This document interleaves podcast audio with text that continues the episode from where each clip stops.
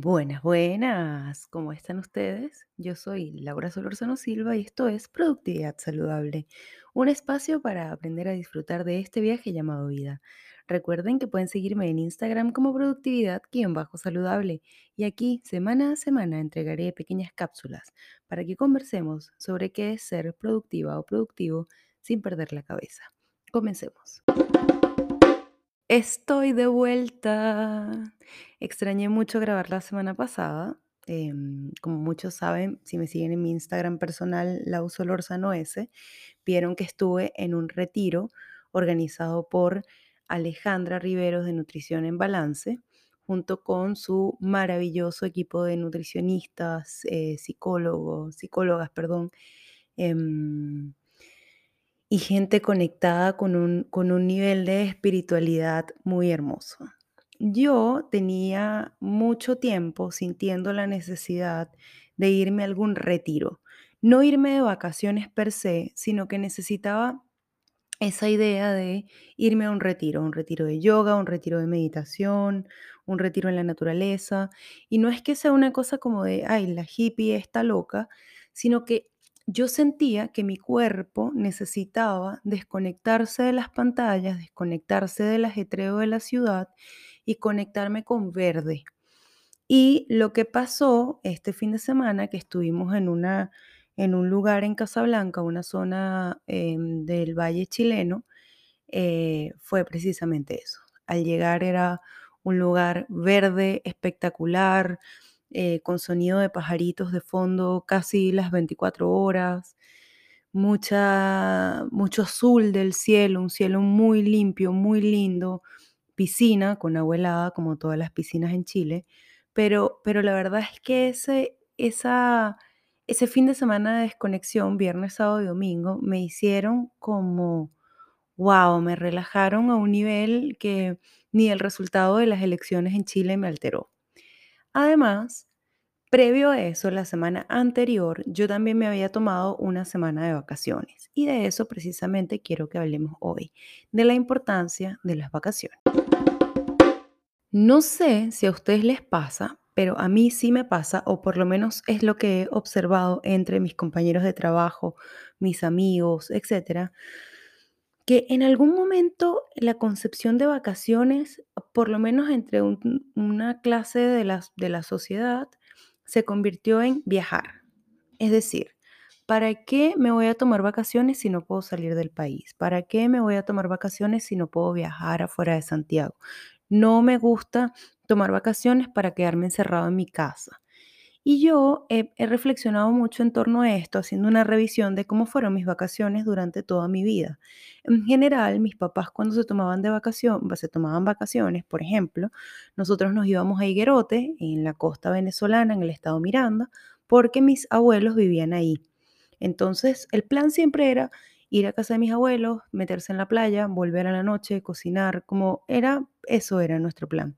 Después, mis papás se compraron una casita en Cúpira, en el Huacuco, en verdad, que es un pueblo entre Machurucuto y em, Bocauchire, también en el estado Miranda. eh, y ahí eran los días tal cual. Íbamos a la playa, íbamos al río, cocinábamos, eso hacíamos, descansábamos, ¿no? Luego hubo una época en la que nos íbamos a Margarita una vez al año por una semana. Nos íbamos a el Hotel Laguna Mar, para mí Disney, en realidad era mi Disney desde chiquita y hasta adolescente y hasta adulta, en verdad, porque fui ya de adulta. Y, y era una semana de nuevo. Salíamos una o dos veces nada más. eh, íbamos a la Chinita, no, la Chinita no, íbamos al Templo de Vallita, la Virgen del Valle o cosas por el estilo, ¿no? Íbamos a comprar algunas cosas, pero en general eh, las vacaciones siempre fueron de descanso, por lo menos en mi casa, ¿no? Pero también nosotros en Venezuela, el, periodo de vacaciones escolares era casi de tres meses. Mis papás trabajaban, no se podían pedir tres meses de vacaciones, así que nosotros tuvimos también vacaciones bastante activas porque mi papá se empeñaba mucho en llevarnos a los museos, llevarnos a caminar Caracas, nos hizo querer mucho a la ciudad y conocerla gracias a esas vacaciones. Mi papá por su trabajo podía hacer eso.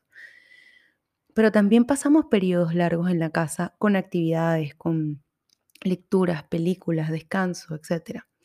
Y luego hice una revisión en mi adultez y recordé que estuve casi tres años sin tomar vacaciones, porque fueron tres años electoralmente muy activos en Venezuela y quienes me conocen saben que yo trabajé en política muchos años. Entonces no había espacio para tomarse vacaciones ni descanso, porque los fines de semana casi siempre había una actividad política. Y yo hoy que vivo en Chile, no entiendo por qué la gente no se toma vacaciones, ¿no? Digamos, dependiendo del trabajo, etcétera, etcétera. Pero en mi contexto, personas como yo que trabajan en oficinas, eh, siempre encuentran una excusa para no tomar vacaciones. Yo creo que la excusa está más relacionada a no querer estar con ellos, con ellas, em, no querer hacer planes que de repente los llenen de demasiada actividad o no descansar. Les cuento un poquito. Lo que les quiero decir con esto es que, por ejemplo, Santiago es una ciudad eh, súper interesante para conocer, solo que solemos no movernos de ciertas comunas, por ejemplo.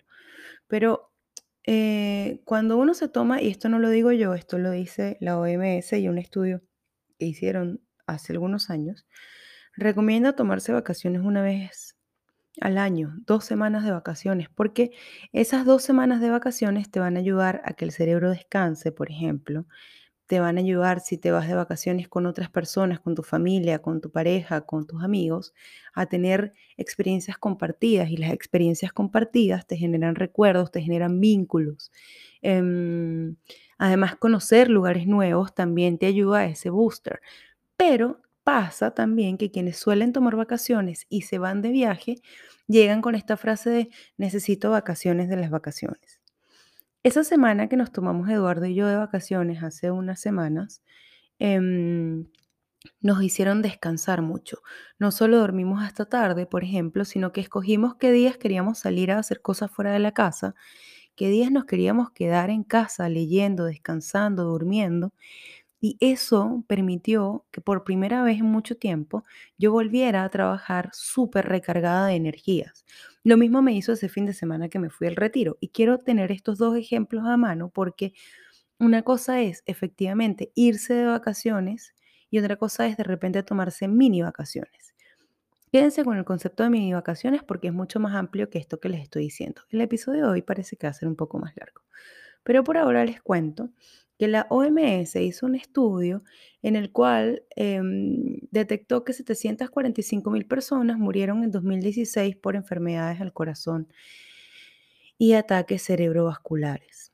Esas personas trabajaban muchas más horas de las que recomienda la OMS trabajar.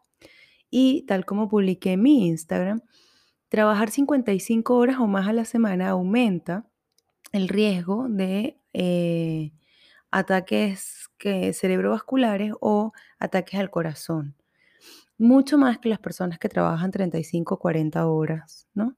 Trabajar 35 o 40 horas semanales no te hace un inútil, no te hace eh, un flojo o una floja, te hace una persona consciente de que la vida es mucho más que solo trabajar, que la vida es también compartir, descansar, disfrutar, gozar, ¿ok?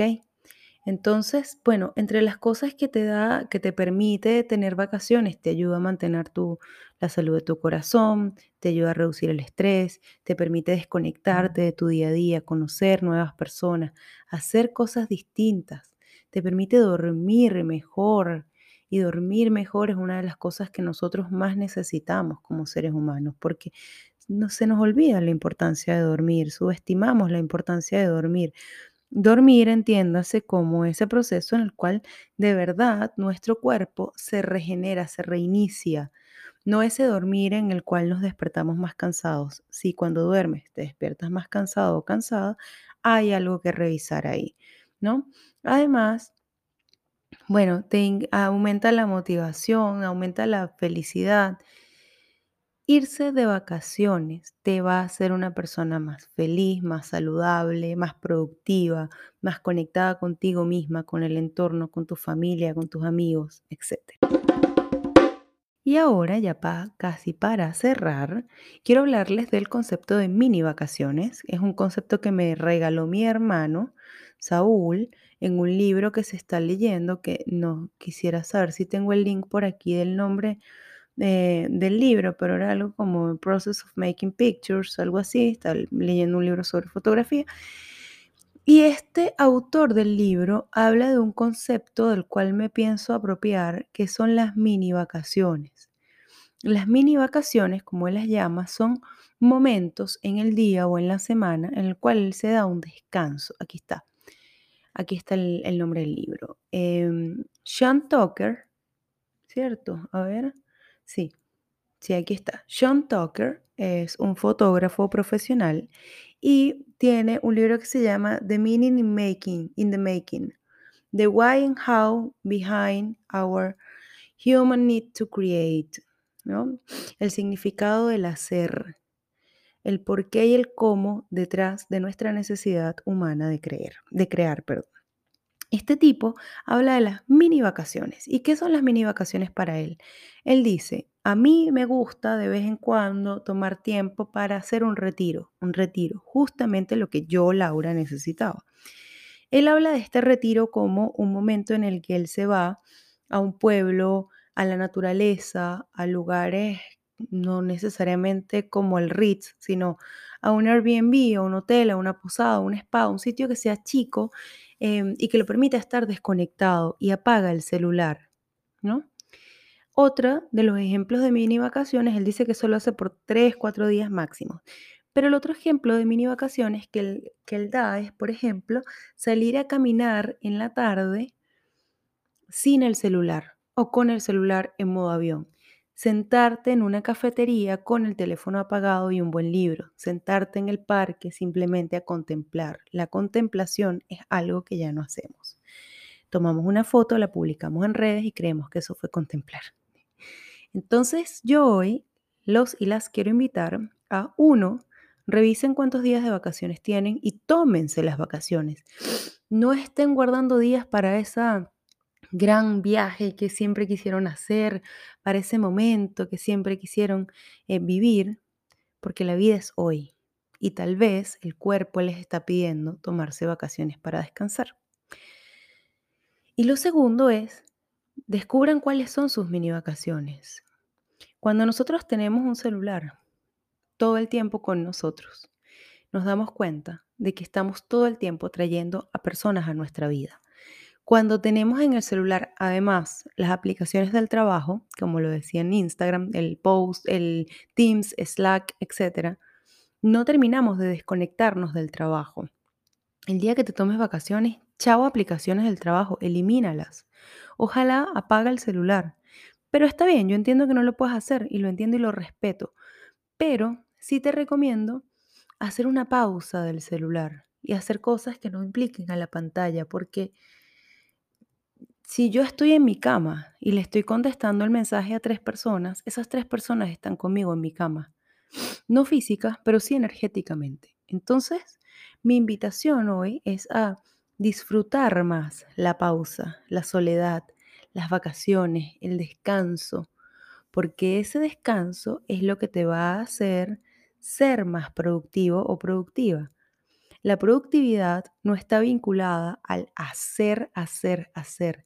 La productividad, sobre todo la productividad saludable, está vinculada al entendernos, escucharnos, estar presentes y hacer pausas cuando el cuerpo nos los pide. Y, queridos productivos y productivas, llegamos hasta acá. Se me fue ah, de largo este episodio. Eh, espero que mi amiga Daniela esté feliz porque va a ser un episodio un poco más largo de lo acostumbrado. Y yo soy Laura Solorzano Silva y esto fue Productividad Saludable. Síganme en Instagram como productividad-saludable y envíenle este podcast a todos sus amigos, amigas y amigues que lo necesiten. Muchas gracias por llegar hasta aquí.